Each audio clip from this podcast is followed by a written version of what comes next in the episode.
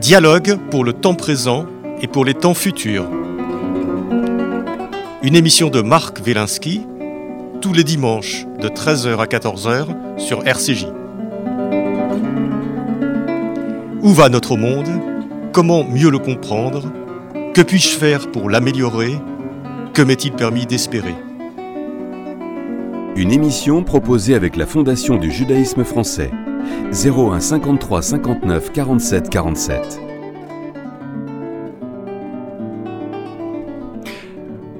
Aujourd'hui, nos rois de France avec Franck Ferrand.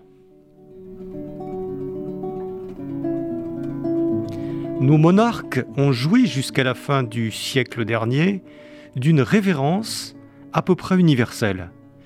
La foule anonyme regardait l'imposante galerie de leurs bustes comme un second arbre de Gessé ou comme une collection d'effigies paternelles et familières où se retrouvaient tous les Français. Même les républicains pur sucre reconnaissaient au roi de France une volonté d'airain, servie par une continuité sans exemple, ainsi que le mérite, tout bonnement, d'avoir fait un grand œuvre. Si l'on accepte quelques anarchistes, la plupart des penseurs, des historiens, des juristes, des chroniqueurs ne pouvaient, avant-hier encore, se départir envers cette soixantaine de souverains, à commencer par les 33 qui se sont succédés du Capet à Louis Capet, d'une gratitude objective. Ces hommes couronnés, sacrés, étaient à leurs yeux les rois qui ont fait la France. Sans doute est-ce un peu moins vrai de nos jours. La monarchie héréditaire de droit divin fondée sur la primogéniture mâle, suscitant désormais plus d'ironie que d'éblouissement. Les mentalités, depuis une génération, ont tellement évolué. Franck Ferrand, bonjour. Bonjour Marc, bonjour à tous. Alors Franck, euh, vous êtes euh, écrivain, historien, animateur audiovisuel, spécialisé dans l'histoire.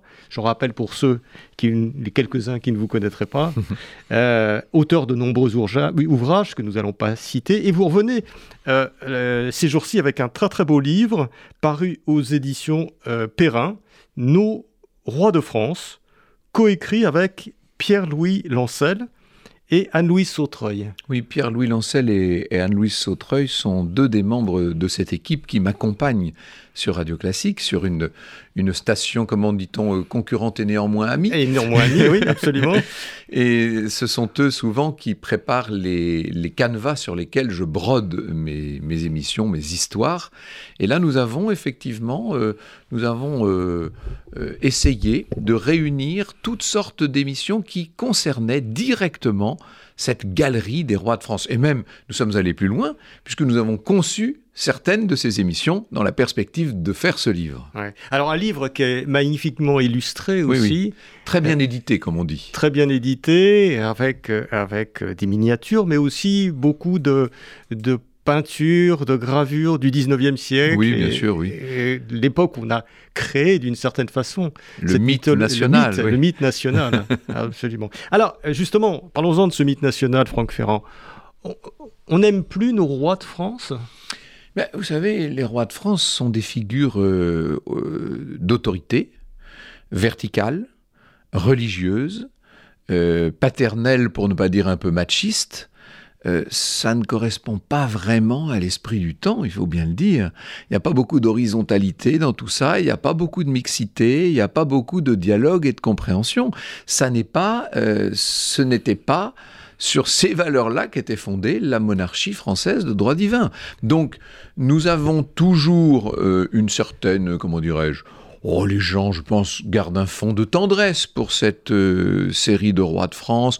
Il y en a qu'on aime bien, il y en a qu'on aime moins, il y en a qu'on adore détester d'ailleurs. Regardez le roi Louis XI, par exemple, je ne sais pas pourquoi, celui-là, il est carrément détesté. Bon, il y en a qui sont euh, indûment adorés ou adulés. Je pense au roi Henri IV, par exemple, le bon roi Henri, en fait, On va sans doute sur l'homme le plus détesté de son temps. Bon, mais euh, ce qui est étonnant, c'est de voir à quel point euh, ce que représentait cette monarchie-là. Je ne parle pas de la monarchie moderne constitutionnelle telle qu'on peut la vivre en Europe du Nord ou euh, en Angleterre, puisque les récentes funérailles de la reine Élisabeth ont, rendu euh, à cette monarchie-là un peu ses, lettres de noblesse et ont de nouveau intéressé le public.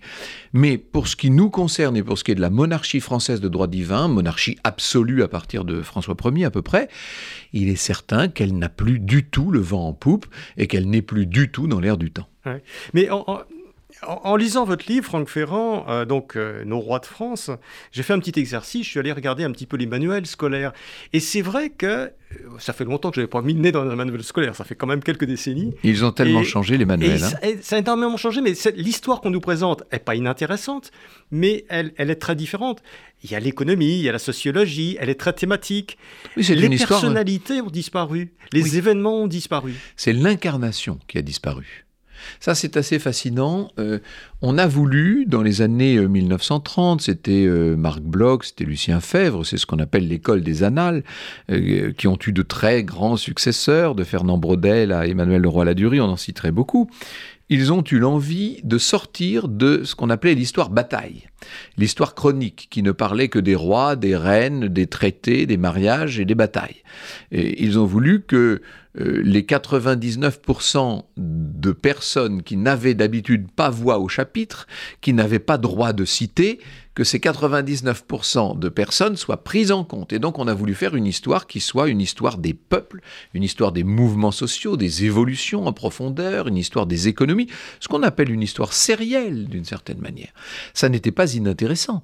Et à l'époque où a eu lieu cette réaction, car c'est une réaction, donc euh, dans l'entre-deux-guerres pour parler clairement, euh, à cette époque-là, il était sans doute nécessaire euh, de parler d'autre chose que des deux mariages d'Anne de Bretagne. Vous voyez, on peut comprendre. Le problème, c'est qu'à force de faire ça, on a fini par constituer plusieurs générations d'historiens universitaires qui n'ont plus voulu entendre parler des incarnations historiques. Et que par, par capillarité, cette mentalité-là a gagné l'enseignement même, et qu'aujourd'hui, on n'incarne plus l'histoire. Alors, quand vous avez 22 euh, ans, que vous êtes déjà euh, surdiplômé, que vous êtes en train de préparer votre thèse de doctorat, il est légitime et intéressant de vous intéresser à des méthodologies historiques complexes et à des sujets qui peuvent être euh, des sujets globaux. Lorsque vous avez 10 ou 12 ans, ce qui vous amuse, c'est d'entendre parler de la mort terrible d'Henri II dans un tournoi, parce que ça, ça vous frappe, ça vous marque, parce que ça, ça s'incarne, ce sont des êtres de chair et de sang. Après tout, c'est à cela que sert la monarchie. Et je pense que, en abandonnant l'histoire des rois, pour parler simple, en abandonnant cette histoire incarnée, l'école a abandonné la passion historique et elle a fait des générations de gamins qui n'aiment plus l'histoire. C'est ça, c'est pas la pyramide des âges euh, de l'ancien régime qui va passionner qui, va nous passionner. enfin, même nous euh, à, tous les niveaux. Mais alors, euh, Franck Ferrand, cette, histoire, cette histoire qui n'a plus cours, elle n'était pas non plus irréprochable. Non. C'est-à-dire que elle, et, ça, on le voit bien un petit peu dans, ce livre où vous, vous examinez le cas d'une quinzaine de, monarques, 15, monarques. on voit que l'histoire a retenu euh, finalement, les monarques, souvent, qui ont fait des coups d'éclat, qui ont fait des guerres, et etc. Et qu'il y a un certain nombre de monarques qui apparaissent et qui sont beaucoup moins reconnus, alors que ils étaient probablement de bons gestionnaires, des gens qui justement n'ont pas fait de guerre, donc ont essayé de pacifier euh, le royaume, ont, fait leur job de roi, mais ils, voilà, ils sont un peu passés à l'as, si on peut dire. Il y en a trois, euh, oui, à, l'as pour parler des rois. Euh, on va bientôt jouer au poker. Euh, je, je, pense que il y a trois exemples qu'on pourrait citer, il y en a d'autres, mais il y a trois personnalités remarquables de rois qui ont, je crois, très bien fait leur métier de roi, pour parler comme Louis XIV. C'était Charles V, évidemment, Louis XII, ou Louis XV. Ce eh, sont... C'est les trois, alors c'est exactement les trois que j'ai retenus ah, aussi ben en lisant votre livre. Les trois, je me suis dit, ceux-là, il faut qu'on en parle parce qu'on n'en parle pas assez. Eh On peut parler de Louis XVI et Louis XIV. Enfin, ces trois-là, e, effectivement, et euh, notamment euh, Charles V. Ah oui, fantastique. Est-ce qu'on peut en dire euh, quelques mots Parce que Charles dire un peu où il était et ce qu'il a fait? Charles V, c'est un modèle de vertu, de compréhension, d'humilité et de force tout ça mélangé. C'est pas mal hein, quand même quand vous êtes censé être encore une fois un roi de droit divin. N'oubliez pas, il ne s'agit pas là du roi d'Angleterre qui est là uniquement pour aller faire un discours euh, tous les ans au Parlement et pour représenter la nation, ce qui d'ailleurs est très important. Non, non, là c'est un roi qui tient les, rênes de l'État et qui gouverne lui-même, avec des ministres certes, mais qui gouverne lui-même. Alors qui est-il, ce Charles V? Ben, C'est le fils, euh, l'héritier euh, du roi Jean II, Jean II était une espèce de roi chevalier euh, à l'ancienne mode. Pour situer le siècle, peut-être. Euh, alors, euh, Jean II, pour, pour vous donner une date très célèbre de l'histoire de France, il perd la bataille de Poitiers en 1356. Vous voyez, donc on est au milieu du terrible XIVe siècle, l'épouvantable XIVe siècle, celui de la peste noire notamment. Et Jean va être fait prisonnier par le prince noir, par le fils du roi d'Angleterre. Il va être emmené en captivité à Londres, et voilà que son fils, qui est encore tout jeune, hein, c'est un grand adolescent, va dire, se retrouve euh, euh, à tenir le royaume. Il n'est même pas régent en titre et euh, il va devoir assumer la direction des affaires pendant la captivité de son père. Alors, je vais aller rapidement parce qu'on ne va pas passer toutes les missions sur Charles V, mais euh, il se trouve que son père assez vite euh, va obtenir la rançon que demandaient les Anglais, donc il revient en France, mais euh, il avait entre nous une maîtresse en Angleterre, donc peut-être que c'était une des explications à ce qui s'est passé. Il était surtout d'un esprit très droit, très chevaleresque. Il a vu qu'on n'était pas capable de payer la rançon promise, et donc il s'est de nouveau reconstitué prisonnier. Il est reparti en Angleterre. Bon, il a fini par y mourir, et Charles est devenu le roi euh, de plein exercice. Mais entre-temps, il y avait eu une révolte, pour ne pas dire, on dit la révolte parce que c'est une habitude, mais si l'on analyse la situation, c'est une révolution qui a lieu, une révolution avec ses fameux états généraux d'ailleurs, ça, ça en préfigure une autre, une révolution dont le prévôt des marchands de Paris, Étienne Marcel, a pris la tête, qui a était à deux doigts d'instaurer une république. C'était vraiment à deux doigts. Euh, en plein milieu du XIVe siècle, la monarchie française vacille complètement. On fait porter le, chaperon, c'est-à-dire le petit chapeau rouge et bleu de Paris au roi. C'est une humiliation. Euh, et ce petit roi Charles V, euh, il commence son règne sous les pires auspices. Eh bien voilà cet homme qui va être capable non seulement de reconquérir le territoire perdu euh, qui avait été donc abandonné euh, aux Anglais, non seulement de reconstituer les institutions, non seulement d'inventer une justice royale, de rétablir les finances. Son, son, rôle euh, pendant les, nombreuses années de son règne est absolument incroyable. Et ce qui a d'un peu étonnant, c'est que c'est un roi qui n'est pas un roi guerrier. C'est un roi pacifique, Charles V. Alors, ça ne veut pas dire qu'il fasse pas de guerre, mais les guerres en question, il les confie à son grand capitaine. Ça, c'est la grande chance qu'il a eue, c'est certain. Il n'a pas eu beaucoup de chance dans les débuts de son règne, mais il a eu une grande chance, c'est qu'il y ait ce Bertrand du Guesclin qui se mette, qui mette son épée au service de la couronne de France. Et donc, pendant que du Guesclin fait la guerre, le roi prépare la paix et il l'organise et il, il instaure une prospérité totalement inédite dans un XIVe siècle où elle n'était pas évidente. Avec un investissement personnel total. total. c'est, un homme qui travaille, il se lève tôt. Alors en plus, grand chrétien, vous voyez, flagellation, tout ce qu'on veut, ben, bien sûr, hein, ça reste un roi de France, un roi très chrétien. Donc euh, dans une, une, permanente culpabilité de tout. Enfin bon, on imagine à, peu près ce que ça peut donner au, au XIVe siècle. Et ce roi travaille sur ses dossiers, il rencontre les différents acteurs euh, euh, politiques, économiques, il se déplace, il voyage énormément, enfin, il donne de sa personne, il se, il se sacrifie littéralement pour la collectivité. Et, vous avez dit tout à l'heure, vous avez parlé de cette, euh, cette jeunesse de Charles V où il était encore, encore jeune, donc pas, encore tout à fait mûr, et il y a aussitôt et il rencontre une révolution, alors que son père est prisonnier, vous imaginez. Oui, oui, et, donc, mais tout, on a l'impression qu'il y a une constante quand même chez, dans toute l'histoire de France, probablement pas qu'en France d'ailleurs, c'est que dès que le roi est affaibli, euh, soit parce qu'il est trop jeune, soit parce qu'il est malade, soit pour une, il est prisonnier d'une façon ou d'une autre, on a une espèce de retour des rébellions, des nobles, etc. Alors ça, c'est une constante à toutes les époques. C'est l'une des clés. Alors là, bravo Marc, parce que ça, c'est une clé fondamentale pour comprendre l'histoire en général et l'histoire de France en particulier. On doit pouvoir dire la même chose de l'histoire d'Angleterre au demeurant. Euh, en tout cas, l'histoire des grands États centralisés, c'est un petit peu moins vrai dans les empires, évidemment, pour diverses raisons.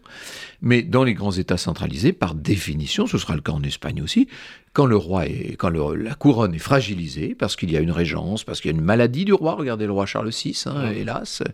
Et oui, parce qu'après Charles V, hélas, il y a un Charles VI qui, lui, euh, est un roi fou, vous imaginez, pendant tant d'années. Euh, à chaque fois qu'il y a une faiblesse, euh, évidemment, ceux qui ont intérêt à, cette faiblesse en profitent, et notamment les grands féodaux, les grands barons, qui essaient de redresser la tête, etc. Et il faut des pouvoirs forts pour à chaque fois les refaire euh, descendre d'un étage, si je puis dire. Oui, oui, on, a l'impression que les rois sont contraints à un moment donné à être à, taper du poing sur la table, à, être, à s'imposer. Ils ne font que ça. même peut-être contre leur nature propre. oui, bien sûr. Parce qu'ils auraient préféré peut-être faire autre chose. D'où les guerres, d'où une certaine cruauté, parfois. Oui, oui, il faut des, il faut c'est pas pour excuser, mais ça explique quand même. il faut des sanctions exemplaires en tout cas. Voilà. Il faut marquer l'opinion. Euh, il ne faut pas qu'un traître puisse être pardonné, même si le roi euh, très chrétien en a peut-être euh, l'envie ou l'intention, mais il est nécessaire de punir. On, disait un mot de Louis XV. Lorsque Louis XV est attaqué par, par Damien, on est le 5 janvier 1757. Alors là, on fait un grand saut dans le temps. Hein. Et lorsqu'il est attaqué par cette espèce de domestique qui a beaucoup entendu dire du mal du roi dans les milieux parlementaires où il a servi, et, qui donc, euh, pour des raisons qui n'ont jamais été tout à fait élucidées au demeurant, euh, vient attaquer le roi en plein Versailles, vous imaginez, et vient lui donner un coup de canif. Bon, en fait, euh, le roi a eu une grosse égratignure entre deux côtes, il n'en était pas mort du tout, mais il a été très marqué à titre personnel, et ça l'a beaucoup choqué, évidemment. Eh bien, quand Damien commet cet acte, le roi a comme premier mouvement de vouloir le gracier mais il ne peut pas le gracier parce que, là encore, le gracier, ce serait montrer au milieu parlementaire qui essaie de dévorer Louis XV, parce que, entre-temps, il y a cette invention diabolique qui s'appelle les parlements, qui n'a rien à voir avec les parlements au sens démocratique du terme. Ce qu'on appelait les parlements, c'était des cours de justice en dernière instance. C'était des magistrats, en fait. C'était les juges de l'époque. Et ces juges avaient bien l'intention de mettre le pouvoir royal en tutelle. Et toute l'histoire du règne de Louis XV, c'est une guerre, mais qui n'en finit pas, semaine après semaine, entre la monarchie et les parlements. Et comme euh, Damien représentait l'expression de la haine parlementaire, si Louis XV avait gracié Damien, ça voulait dire qu'il se montrait faible envers les parlements. Et donc il va maintenir cette peine atroce que subira euh, Damien, cet écartèlement public, euh, peut sans doute contre son gré, sans doute contre sa nature, mais parce qu'il est du devoir du roi de montrer sa force. Le seul qui n'a pas su montrer sa force, il s'appelait Louis XVI, et on a vu le résultat. On a vu le résultat, oui. Alors il y a un autre roi euh, qui, qui que je connaissais pas très très bien non plus, enfin, euh, quelques grandes dates, euh, mais qui est quand même très intéressant, c'est Henri III. Ah Henri III, bon, il, est peut-être desservi par la légende autour d'Henri III, ce côté un peu homosexuel, oui, homosexuel, mineur, enfin, oui, affaire, etc. On se dit, justement, dans cette atmosphère machiste, c'est pas un vrai. non, mais c'est pas un, vrai, roi. C'est pas un vrai roi. Il est un petit peu. Il quoi qu'il il, il, était très. Il aimait beaucoup les femmes, notamment sa femme. Mais alors, j'ai vu, j'ai découvert dans, ce livre qu'il avait fait un édit de Poitiers. Euh, qui était une espèce de préfiguration de, de l'édit de Nantes, et qu'il a eu une politique où il a essayé vraiment de réconcilier les protestants et les catholiques. Et il, a franchement essayé de le faire. Après, peut-être qu'Henri IV en a récolté les fruits, mais euh, il a au moins, au moins essayé et il a eu une politique plutôt intelligente et même aussi une administration plutôt intelligente. Alors j'ai sur Henri III, euh, là, là, c'est un peu la colle, parce que je n'ai pas d'avis très tranché sur ce personnage d'une complexité folle. Euh, c'est à la fois un, grand homme sous certains aspects et on a envie de l'admirer car il est assez incroyable. Et d'un autre côté, il est euh, exécrable, il faut bien le dire, et, il a été un piètre politique. Donc euh, c'est un personnage complexe qui, à mon avis, ressemble tout simplement beaucoup à sa mère. il y a une femme là très importante, puisqu'elle est la veuve du roi Henri II. Euh, à la mort de son mari, elle prend le grand deuil, c'est Catherine de Médicis, hein, bien sûr, et Catherine devient la régente du royaume et la reine mère. Et trois de ses enfants vont régner. Alors, le successeur direct d'Henri II, François II. Bon, François II est tellement malade qu'il va régner moins d'un an. Bon, on pourrait presque, lui, le passer par pertes et profits. C'est comme Jean Ier, c'est comme il y a quelques rois comme ça qui qui n'ont laissé qu'un nom dans la liste. C'est l'un qui s'appelle le posthume d'ailleurs. Euh, le posthume, ça c'est le petit Jean Ier, le fils de Louis X le Hutin. Bon. Donc, euh, parce qu'il est né après la mort de son père, celui-là, incroyable. Un peu ce qui arrivera d'ailleurs. Ah oui, c'est pas, parce qu'il est pas resté longtemps, c'est parce qu'il est né, après la mort père. Il est né après la mort de son père, incroyable. Et euh, on l'a peut-être aidé à mourir, ça c'est ce que disait Maurice Druon dans Les Rois Maudits. Bref, en tout cas, euh, ce, roi, euh, cette reine, vous voyez le lapsus, cette reine Catherine de Médicis a joué un, rôle absolument essentiel pendant euh, la minorité de son deuxième fils, Charles, celui qui est devenu Charles IX. Euh, on sait que c'est sous le règne de Charles IX qu'a lieu l'épouvantable massacre de la Saint-Barthélemy, donc, dont Catherine est sans doute en très grande partie responsable, même si le roi l'a laissé faire parce qu'il était faible et qu'il obéissait à sa mère. Après la mort, peut-être de remords d'ailleurs, du roi, euh, du roi Charles IX, vient le troisième fils de, de Catherine. C'est ce roi Henri qui a d'abord été roi de Pologne, et puis euh, qui, euh, élu roi de Pologne, ne va pas rester longtemps à Cracovie, puisqu'il apprend que son frère vient de mourir. Il rentre donc en France, en faisant un petit détour par Venise d'ailleurs, il, rentre en France pour régner. Et ce roi Henri III est sans doute celui qui ressemble le plus à Catherine et qui va le plus essayer de mettre en œuvre la politique de Catherine, qui était une politique de conciliation. Catherine de Médicis n'avait pas compris, euh, mais on peut l'excuser pour mille raisons, ce serait, là il faudrait entrer dans tous les détails, elle n'avait pas compris que cette conciliation entre catholiques et protestants n'était pas possible. Elle, ce qu'elle voulait, c'était enfin les réconcilier, enfin faire la paix, permettre que les deux communautés puissent vivre sur le même territoire. Ça vous dit quelque chose dans cette radio quand on parle de ça? Ce n'était pas Mais pourquoi, possible. Pourquoi ce n'était pas possible? C'était pas possible parce que c'était l'huile et le vinaigre, parce que c'était, on avait laissé passer la chance, on aurait pu le faire. Celui qui aurait pu le faire, c'était François Ier, qui avait la chance incroyable de supprimer le schisme et de créer, si l'on peut dire, une nouvelle religion transcendante sortie des deux précédentes qui aurait donné à la France d'ailleurs un, rayonnement mondial il ne l'a pas fait, et il ne l'a pas fait parce que c'était un mauvais roi, et ça j'ai eu l'occasion de le démontrer dans un livre entier, hein, qui s'appelait François Ier, roi de Chimère. Après euh, François Ier, Henri II avait peut-être la possibilité de le faire, mais Henri II était un catholique pur et dur, qui se laissait euh, euh, complètement gouverner, si je puis dire, par la femme de sa vie, qui était un peu sa, sa, dame, au sens courtois du mot, qui était Diane de Poitiers. Diane de Poitiers était une catholique absolue, pour pas dire un peu intégriste, hein, disons les choses presque la Ligue avant la Ligue.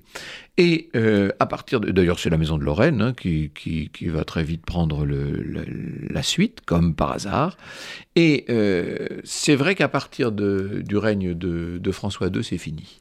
Et même les tentatives que va faire euh, Catherine, par exemple le colloque de Poissy, hein, Catherine réunit les catholiques et protestants pour les faire parler ensemble, ça ne fait qu'envenimer les choses, c'est déjà trop tard. Alors vous imaginez sous Henri III.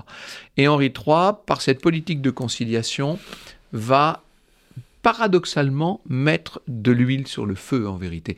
Ce qui est inouï, c'est que malgré tout ça, parce qu'il y a un respect natif de ce roi pour la légitimité de la monarchie, il va se battre pour que ce soit son cousin qui lui est protestant, qui est le chef des Huguenots, qui est donc Henri de Navarre, qui lui succède.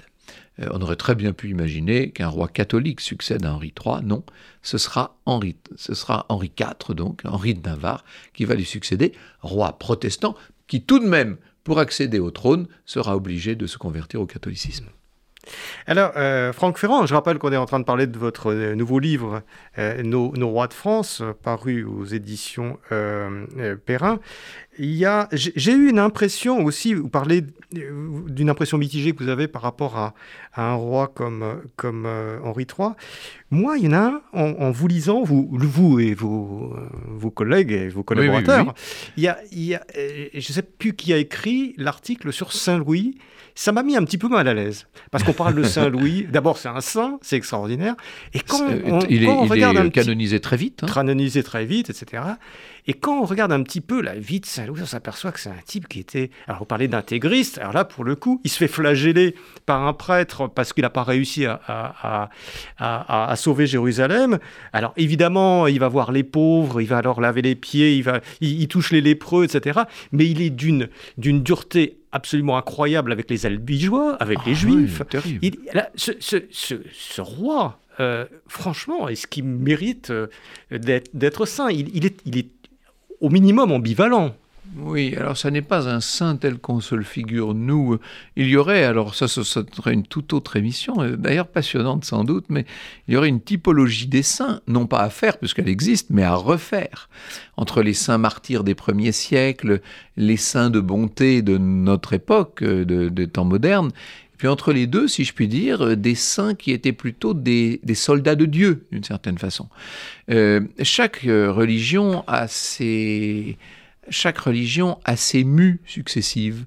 Et il se trouve que le roi Saint-Louis, qui est le roi emblématique d'une époque qui est une des apogées de la France, peut-être, diraient certains, c'était ce que disait Robert Barou notamment, hein, qui disait que c'était l'apogée de la France, euh, ce, somptueux XIIIe siècle, juste avant la catastrophe du XIVe, comme par hasard. Euh, c'est vrai que ce roi Saint-Louis n'est pas un roi de bonté, hein, c'est le moins qu'on puisse dire. Et ce n'est pas un roi martyr non plus, même s'il se laisse volontiers flageller et s'il adore marcher nu-pied pour se, punir. Mais enfin, dans la pratique, c'est un c'est un homme qui est un, peu ce qu'on appellerait aujourd'hui un fou de Dieu. Oui, c'est vrai. Euh, euh, Parce que d'un point de vue administratif, Bon, d'abord, il n'a pas vraiment réussi les croisades. Ah bah c'est le moins qu'on puisse dire. Oui. c'est un double échec. Un double échec. Il finit par mourir sous les murs de Tunis. Hein. Eh est-ce que, est que l'image d'Épinal qu'on a, c'est-à-dire Saint-Louis qui invente la justice d'une certaine façon, est-ce que ça, ça n'a pas été quelque chose qui a été un peu inventé par les historiens du 19e siècle, je ne sais pas, les Michelet, je ne sais pas qui en parle. Alors non, ce ne sont pas eux, il faudrait remonter à, leurs arrière-grands-pères, oui. C'est Anne de Mézeray, ce sont des gens comme ça qui vont, euh, alors qu'on a besoin de trouver aux Capétiens et, et, aux nouvelles dynasties qui leur ont succédé, alors qu'on a besoin de leur trouver une sorte de légitimité, va aller chercher dans ce roi qui par ailleurs a été canonisé, c'est très bien pour l'Église ça, euh, va chercher une sorte d'archétype du, souverain parfait. Et c'est vrai que Saint Louis devait avoir des qualités. D'abord, c'était un très bel homme. Ensuite, c'était un homme d'une grande force morale. Ensuite, c'était une, euh, intelligence euh, assez brillante. c'était un homme d'une pureté, d'une droiture, qui n'aurait jamais fait un pas de travers, qui était d'une vertu de mœurs absolument incroyable. Donc ça fait beaucoup de qualités pour un seul homme, mais tout ça sous un, comment pourrait-on dire, une intolérance, une rigidité, une dureté. Alors on dit oui, euh, Saint Louis rendant la justice sous son chêne. C'était surtout un moyen, ça, dans les siècles qui ont suivi, de développer l'idée d'une justice royale supérieure aux différentes justices seigneuriales et ecclésiastiques. Mais dans la réalité, la justice de Saint-Louis, on s'en passerait volontiers. Hein. Il vaut mieux pas avoir affaire à elle quand même. Hein. Vous savez, euh, que passe la justice du roi, parfois ça fait mal hein, quand même.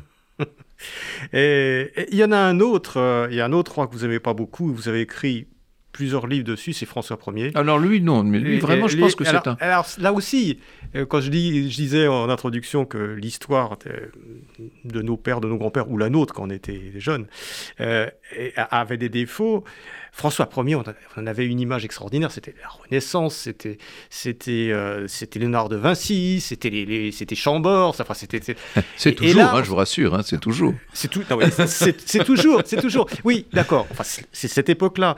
Par contre, en tant qu'administrateur, quand on croit, il a un peu, il a un peu tout loupé quand même. Ah mais tout. Alors là, ça, c'est un, un, cas, il faudrait le traiter de façon comique d'ailleurs, parce que c'est monsieur, je rate tout. C'est incroyable. Euh, d'où ça vient Je pense de son éducation. Euh, François Ier n'a quasiment pas connu son père. Il a été élevé par une mère et par une sœur, parce qu'il avait une sœur aînée qui l'adulait comme sa mère. Et alors, ces deux femmes en ont fait une sorte de, dieu vivant. Euh, euh, Louise de Savoie, dans son journal, parle de, mon César triomphant, dit-elle, pour parler de son fils. Vous voyez un petit peu de quoi on parle. elles lui ont fait croire qu'il était le plus beau, le plus fort, qu'il avait toujours raison, etc. Le problème, c'est que c'est un homme qui s'est longtemps laissé manipuler par sa propre mère. Hein. Elle n'est morte qu'en septembre 1531, Louise de Savoie. Le roi devient roi le 1er janvier 1515, vous voyez, donc euh, ça fait quand même 16 euh, années de magistère maternel. Et puis, une fois sa mère disparue, de toute façon, il n'est pas capable de se gouverner seul, si je puis dire, et donc il va très vite tomber sous l'emprise de sa maîtresse, la duchesse d'Étampes, qui va être une sorte de deuxième Louise de Savoie. Euh, c'est alors euh, c'est terrible parce que Évidemment que François Ier n'avait aucune raison de régner normalement. Il était loin hein, dans la ligne de succession. Il a fallu une cascade de coïncidences incroyables pour que euh, ce prince se rapproche du trône et que finalement, hop, à la mort de son cousin Louis XII, il devienne, et beau-père, hein, puisqu'il avait épousé la fille de Louis XII, il devienne le roi de France. Incroyable. Et il est tout jeune, il a 20 ans, il est formidable, il est plein d'espoir, il va se battre contre les Suisses à Marignan et c'est une grande victoire. Donc en plus le règne commence sur une grande victoire. Tout va bien. Et puis il y a cette élection, il y a deux choses. Il y a le concordat déjà avec le pape en 15. Alors ça, faudrait en parler parce que déjà, c'est, à partir des négociations dès 1516 commencent mal. Et puis surtout, il y a l'élection au trône du Saint-Empire en 1519 euh, François arrose d'or littéralement les électeurs du Saint-Empire, euh, sauf qu'il y en a qui sont plus malins en face, qui, donnent des lettres de change à tirer sur la banque fugaire d'Augsbourg. Vous voyez, c'est plus malin ça. Si le... S'ils sont élus. S'ils sont élus. Et c'est ce qui va donc avoir lieu. C'est Charles d'Espagne qui devient Charles Quint, donc qui devient empereur. Et là, c'est comme si quelque chose se vrillait dans l'esprit de François Ier je veux dire, il devient fou. C'est une façon peut-être un peu excessive de parler, mais en tout cas, ça devient l'obsession de sa vie. C'est l'échec qu'il n'attendait pas. C'est une, défaite qu'il n'arrivera jamais à digérer, et tout le reste du règne n'est qu'une longue succession de tentatives de plus en plus pathétique et de plus en plus voué à l'échec pour essayer de faire oublier cette première défaite. Et euh, alors là, je ne vais pas vous faire la liste de toutes les erreurs de François Ier, mais citons la principale, parce qu'il y en aurait tellement, tellement, tellement. J'en ai cité une tout à l'heure à propos de la religion, car ça a été un très mauvais roi sur le plan de la religion. Mais au-delà de la religion, il y a une, une erreur, une faute majeure qui est l'évolution de la monarchie tempérée. La, France avait la chance d'avoir une monarchie tempérée, avec des corps constitués qui équilibraient le pouvoir du roi en une monarchie absolue. C'est-à-dire que le roi est absolument libre de ses mouvements. Cette monarchie absolue, on en fait bon ou mauvais usage. Vous avez des rois assez exemplaires qui vont euh, porter très haut la monarchie absolue, je pense à Louis XIV, bien entendu, il y en a d'autres évidemment pour lesquels ce sera moins brillant. En tout cas, ce qui est de toute façon une erreur de gouvernement, c'est bien à François Ier et disons-le à sa mère euh, qu'on le doit. Et ça, ça c'est le problème des nouveaux riches, si je puis dire. Euh, Louise avait longtemps attendu dans la misère et dans la frustration que son heure vienne, et elle avait un fils qu'elle avait élevé en lui disant Un jour tu verras, tu seras le meilleur. Et ce jour est arrivé, et elle, comme lui, n'ont pas supporté le bonheur, si je puis dire. Et ils ont abusé de tout. Et ces abus ont eu des conséquences, mais gravissimes, sur l'ensemble de l'histoire de France, peut-être sur nous encore aujourd'hui. C'est ça qu'il y a d'étonnant d'un narcissisme, François Ier, absolu. C'est le contraire de Saint-Louis, d'une certaine façon. oui. Euh, Ridicule personnage. Euh, euh, pour parler de la question religieuse, c'est un phénomène incroyable ce qui se passe avec ce qu'on appelle l'affaire des poisons. François Ier est en train de lancer des négociations. On est donc au milieu des années 1530. Hein. il, lance, il, a déjà perdu la, la, bataille de Pavie, il a été prisonnier en Espagne, il est revenu, enfin tout, ça était une catastrophe, calamité. Il a échangé ses enfants contre lui pour pouvoir quitter l'Espagne, et sitôt arrivé en France, il se met à, relancer la guerre contre euh, l'empereur avec la Ligue de Cognac, ce qui veut dire que, entre parenthèses, incroyable mais vrai, il va, il va faire de ses enfants des prisonniers de droit commun, vous imaginez? Enfin, Tout ça est complètement dément. Et euh, avec François Ier au milieu des années 1530, il y avait cette possibilité d'une grande fusion, d'un retour, si je puis dire, à une euh, religion chrétienne unifiée, qui aurait fait de la France un pays incroyable.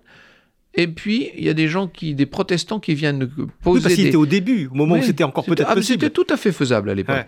Et il y a ces protestants qui viennent poser des, des affiches sur sa porte euh, à Amboise et dans les grandes villes royales.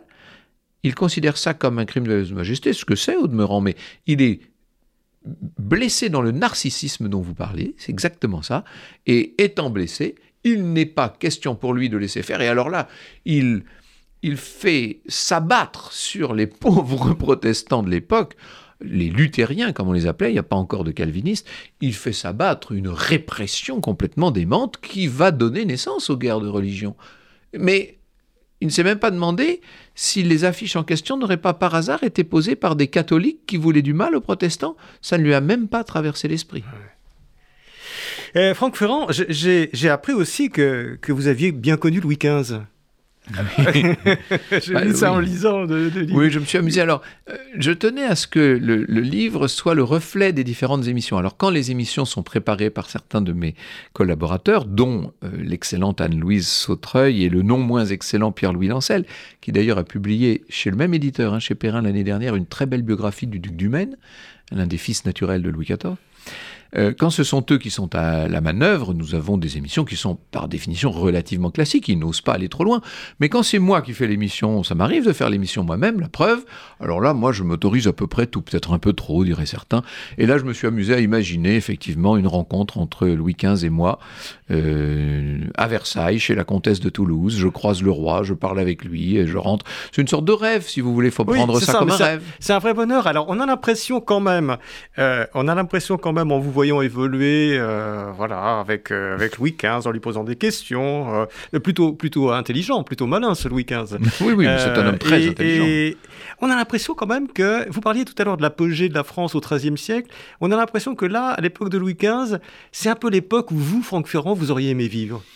Ah, je ne sais pas dans quelle époque j'aurais aimé vivre. Peut-être que ça aurait été dans, dans l'Athènes classique, peut-être que ça aurait été tout simplement à la belle époque, au moment du, cinématographe et des aéroplanes euh, et, de la naissance de la recherche du temps perdu. Je ne sais pas à quelle époque j'aurais aimé vivre. En tout cas, une chose est certaine, l'apogée euh, de la culture française, si l'on met de côté cette culture chrétienne très particulière qui a été celle du règne et de l'époque de Saint Louis, l'apogée c'est euh, le règne de Louis XIV et le règne de Louis XV en gros. Hein. Euh, on va dire c'est 1650-1750. C'est là que la France a été au sommet dans tous les domaines d'ailleurs. Euh, c'était incroyable ce qui se passait à ce moment-là. Bon.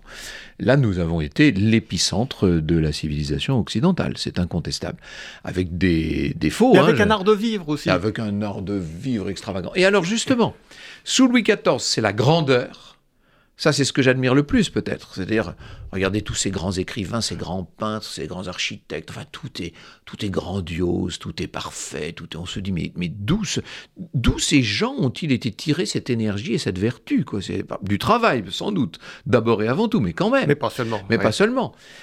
Et puis alors, une fois tout ça fini, Louis XIV meurt. Bon, il y a la période un petit peu particulière de la Régence on, rattrape le temps perdu, et puis bon, on se dit, ça y est, on, s'est bien amusé, la récréation est finie, nouveau règne, celui de Louis XV, et alors là, on a ce jeune roi qui a toutes les qualités, lui aussi, décidément, il y a quand même eu beaucoup de grands rois de France, hein, euh, et qui euh, bénéficie d'un pays prospère, entièrement en paix, d'une puissance qui fait que, de toute façon, il est bien obligé d'être en paix, car personne ne peut se permettre d'attaquer la France à l'époque.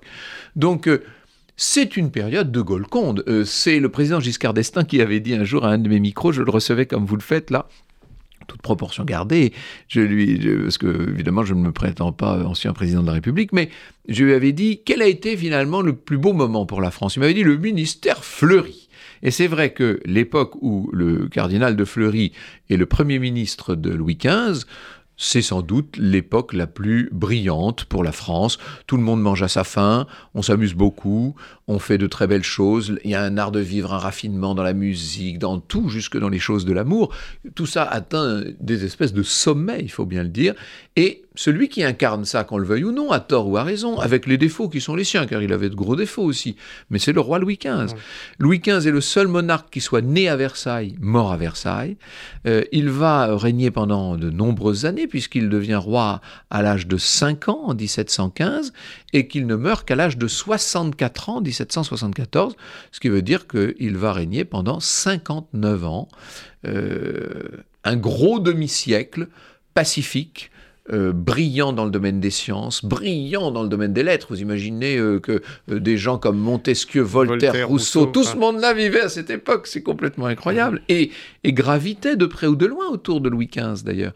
Non, c'est une période assez incroyable, il faut bien le dire. Mais il y a aussi une constante, on parle de Louis XV, il, est, il était le bien-aimé au début de son règne et il est devenu le mal-aimé dans, la légende, il, a été un adolescent adulé, évidemment. Vous imaginez ce petit roi qui venait après le vieux monarque dont on avait soupé, hein, parce que la fin de Louis XIV, c'était pas, c'était quand même pas très joyeux, il faut bien dire ce qui est. Louis XIV a vécu trop longtemps et, et à la fin, il était devenu lui aussi un peu à la façon de Saint-Louis, un souverain rigide. Avec la, à partir de la révocation de l'édit de Nantes, le règne avait, avait commencé à basculer. Bon. Euh, arrive ce jeune roi Louis XV avec ses bons ministres, enfin tout ça va bien. Bon. Et puis c'est vrai que ce roi s'impose par sa prestance, par sa force intime, etc. Il devient le vainqueur de Fontenoy grâce à un grand soldat. Il avait son du Guesclin à lui, qui était le maréchal de Saxe, mais bon, il devient ce roi euh, assez extraordinaire, le vainqueur de, le vainqueur de Fontenoy, et là, on lui donne le titre le titre qui lui est officiellement donné de bien-aimé, Louis le bien-aimé. Et c'est vrai que le peuple l'adule. Il avait été malade en 44, l'année précédente, à Metz, et cette maladie avait rendu le peuple malade. On avait vu les foules se précipiter par dizaines de milliers dans les églises pour prier pour la, santé du roi. Ça avait dû marcher puisqu'il s'en était sorti. Et puis après, euh, dès 48, très tôt, un bout de trois ans, il rate la paix d'Aix-la-Chapelle, c'est-à-dire que dans une espèce de magnanimité qu'on a un peu du mal à s'expliquer, alors qu'on pourrait expliquer, mais ce serait très long, euh, il décide de ne tirer aucun avantage de la victoire.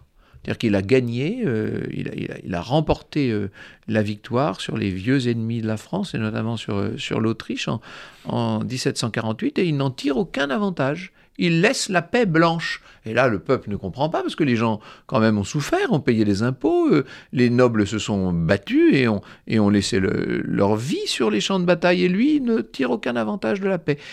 Alors, c'est le début du, grand ministère Pompadour, qui est brillantissime. Hein. La marquise de Pompadour a été un, très très grand mécène, bien sûr. Et puis, cette marquise de Pompadour, avec son, meilleur ami Bernice, qui va devenir ministre des Affaires étrangères, il décide de renverser les alliances en Europe. Et au lieu d'être allié avec la Prusse, on va être allié désormais avec l'Autriche catholique. Et c'est ce renversement des alliances est une erreur géostratégique qui va aboutir à notre notre euh, défaite face aux Anglais essentiellement dans la longue guerre de sept ans, hein, cette terrible guerre qui se solde par l'affreux traité de Paris où la France perd tout son empire colonial, perd... Bref, à partir de, de 1763 et le traité de Paris, la France n'est plus la première puissance d'Europe, la France euh, passe derrière l'Angleterre. La première puissance, c'est évidemment l'Angleterre, qui est une puissance maritime alors que la France avait été une puissance terrienne. C'est le début de l'impérium maritime dans le monde. Et c'est vrai que Louis XV va avoir du mal à, supporter ça parce qu'il vit encore pendant 11 ans après ça. Et il a 11 ans pour remâcher son échec et pour dire j'ai peut-être pas été un si bon roi.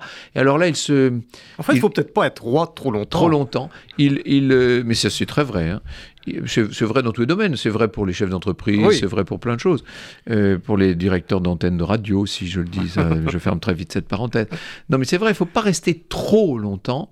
Et là, en l'occurrence, Louis XV est peut-être resté trop longtemps. Et puis surtout, euh, euh, Louis XV a essayé d'oublier, si je puis dire, dans, euh, dans les plaisirs des sens. Hein. Vous savez qu'il avait cette espèce de, de, maison de plaisir euh, où on lui amenait des très jeunes filles, etc. Et là, la fin de sa vie est, pas très brillante, même si, et ça, faut jamais oublier de le dire, même si en 1770, il accomplit ce que Michel Antoine appelle ce coup de majesté, qui fait qu'il a bien failli l'emporter sur les parlements, et que si son petit-fils Louis XVI, au lieu de se laisser gouverner par les bigots qui l'entouraient, avait poursuivi la politique de son grand-père, on aurait peut-être finalement obtenu une monarchie apaisée à l'anglaise, une monarchie plus bourgeoise, si je puis dire, qui aurait permis à la France une certaine continuité, au lieu de tomber dans une révolution dont je ne suis pas persuadé qu'elle n'ait eu que de bonnes conséquences pour le pays. Franck Ferrand, euh, qu'est-ce que, qu'est-ce que les rois de France ont à nous enseigner à, notre époque? Qu'est-ce qui je pense Quel est leur message en fait? Je pense qu'ils ont trois grandes leçons à nous enseigner. Je suis très heureux que vous me posiez la question car j'ai un peu manqué le coche dans la préface. J'aurais dû le dire et puis euh, je ne l'ai pas fait. Euh, la première leçon évidente, mais enfin ça c'est un truisme, c'est la leçon de la continuité. Je pense que le secret de la politique réside dans le long terme. Il faut avoir une vision à long terme et savoir où l'on veut aller au loin. Avec des gouvernants qui raisonnent à 5 ans au maximum, quand ça n'est pas à 5 mois, comment voulez-vous qu'on s'en sorte? Ça, je pense que cette continuité, les rois de France, ils travaillent pour leurs enfants, leurs petits-enfants. Louis XIV travaille pour son arrière-petit-fils et il sait que cet arrière-petit-fils travaillera lui-même pour son petit-fils, etc. Donc, il y a cette une espèce de ligne qu'on ne quitte jamais. Alors on peut, de temps en temps, euh, comme je l'ai démontré depuis quelques minutes, on peut faire des pas à droite à gauche, mais enfin, globalement, cette continuité. Deuxième leçon, euh, qui est une leçon euh, d'une grande importance, c'est la leçon de l'abnégation. Un roi de France, il a tout, par essence, et il est le lieutenant de Dieu sur terre. N'oublions jamais cette dimension religieuse de la monarchie française. Donc, Qu'est-ce que vous voulez qu'il veuille pour lui? Rien. Tout ce qu'il veut, c'est toujours pour son pays ou pour son peuple, ses peuples, comme on disait à l'époque, parce qu'on faisait bien attention à l'identité des différentes provinces. Le roi travaille pour ses peuples, donc il ne fait rien pour lui, il fait tout pour ses peuples. J'allais dire suivez mon regard, mais enfin ça c'est quand même pas une petite euh, leçon. Puis la troisième leçon euh, que, que, nous donnent les rois de France, alors là c'est une leçon moins positive, c'est une leçon à contrario. C'est qu'à chaque fois qu'un de ces rois a laissé parler son ego, plus fort que son être, à chaque fois qu'un de ces rois euh, a essayé, à chercher à se faire plaisir, car tel est notre bon plaisir, disait François Ier, inventeur de la formule, à chaque fois ça a donné des échecs et des drames à chaque fois. Continuité, euh, abnégation et, si possible, absence d'ego. Et, en quoi est-ce que c'est une euh, leçon pour, pour notre temps? Parce que c'est. Ben parce que nous, nous faisons tout le contraire. Un peu, nous faisons tout le contraire, nous, euh, dans nos, dans nos pays euh, modernes et dans, dans, notre politique contemporaine. Et ça, ça ne concerne pas seulement la France. Hein, oui, mais le, le, monde change tellement vite. Que vous prenez un roi de France comme Louis XIV, et le, moment où il naissait, quand il mourait, même s'il mourait très vieux, il, il, quittait un pays qui était à peu près celui qu'il avait, qu'il avait trouvé à sa naissance. En êtes-vous si sûr? En êtes-vous si sûr? Non, non, euh, le, monde changeait le monde, le monde, s'est accéléré quand même. Oui, oui, ça, cette, cette, continuité, par quoi est-ce qu'on peut la remplacer? Je pense que euh, il faudrait que, mais ce que je dis est une pure pétition de principe, et je sais que ça n'est pas possible dans les faits, même si on doit pouvoir imaginer, je sais qu'il existe des hommes politiques qui pourraient faire ce que je vais dire, mais comme par hasard, ils seront jamais élus parce qu'ils n'auront jamais la démagogie nécessaire. C'est tout le problème. Hein. Mais en tout cas, euh, il faudrait que euh, des personnes de vision remplacent les personnes de communication. Ça, c'est pour la continuité. Il faudrait pour euh, la dimension abnégation qu'il n'y ait qu'un mandat non renouvelable, même si ce sont des mandats longs. Moi, je n'ai rien contre les mandats longs. Un président qui, serait élu pour 10 ans, ça ne me dérange pas, à condition qu'il ne puisse pas être réélu. C'est-à-dire qu'il ne fasse pas les choses en se disant toi, je te donne ceci, en attendant qu'en échange, un jour, tu me donnes cela. Il faudrait que les gens puissent, que les, gouvernants puissent travailler pour le bien commun, le fameux bien commun. Et puis, euh, pour ce qui est de l'ego, alors là, malheureusement, je vois pas bien ce qu'on peut faire parce que notre époque est devenue ultra égotique. Et euh, là, maintenant, évidemment, chacun cherche à se pousser du coude, à s'installer. Peut-être que euh, le meilleur remède à l'ego, c'est la monarchie, mais attention, je ne parle pas du tout là de la monarchie absolue de droit divin. Je parle d'une monarchie relative, constitutionnelle, ça c'est très très important. Il est possible qu'à partir du moment où le siège suprême est occupé, à partir du moment où la place historique n'est pas disponible, n'est pas vacante, eh bien les hommes politiques, au lieu de flatter leur ego pour devenir le successeur de Saint-Louis et de Louis XIV, se battent pour mener une politique et aider leurs contemporains. De toute façon, la place, elle est prise par un roi ou par une reine qui est né là, qui est là de naissance par le hasard ou par la providence, selon les croyances des uns et des autres, et qui de toute façon est inamovible, avec toutes les, tous les aléas que ça suppose, mais si le roi n'a aucun pouvoir, euh, le roi d'Angleterre actuellement n'a aucun pouvoir, simplement il est là, il occupe la place et on ne se bat que pour le 10 Downing Street, c'est-à-dire pour mener une politique, pas pour incarner une nation. Franck Ferrand, merci. Hein, rappelle votre euh, livre, donc Nos rois de France, paru euh, chez Perrin, un livre magnifique. Euh, voilà. c'est un Très beau cadeau pour les fêtes. Oui, voilà, on peut le dire. Bien évidemment. et merci, et merci Franck. À très merci, bientôt. Merci, merci à vous. C'était Pile Poule, une émission de Marc Wielinski, que vous pouvez retrouver en podcast sur le site de Radio RCJ et sur les différentes plateformes, ainsi que sur YouTube. À dimanche prochain, 13h.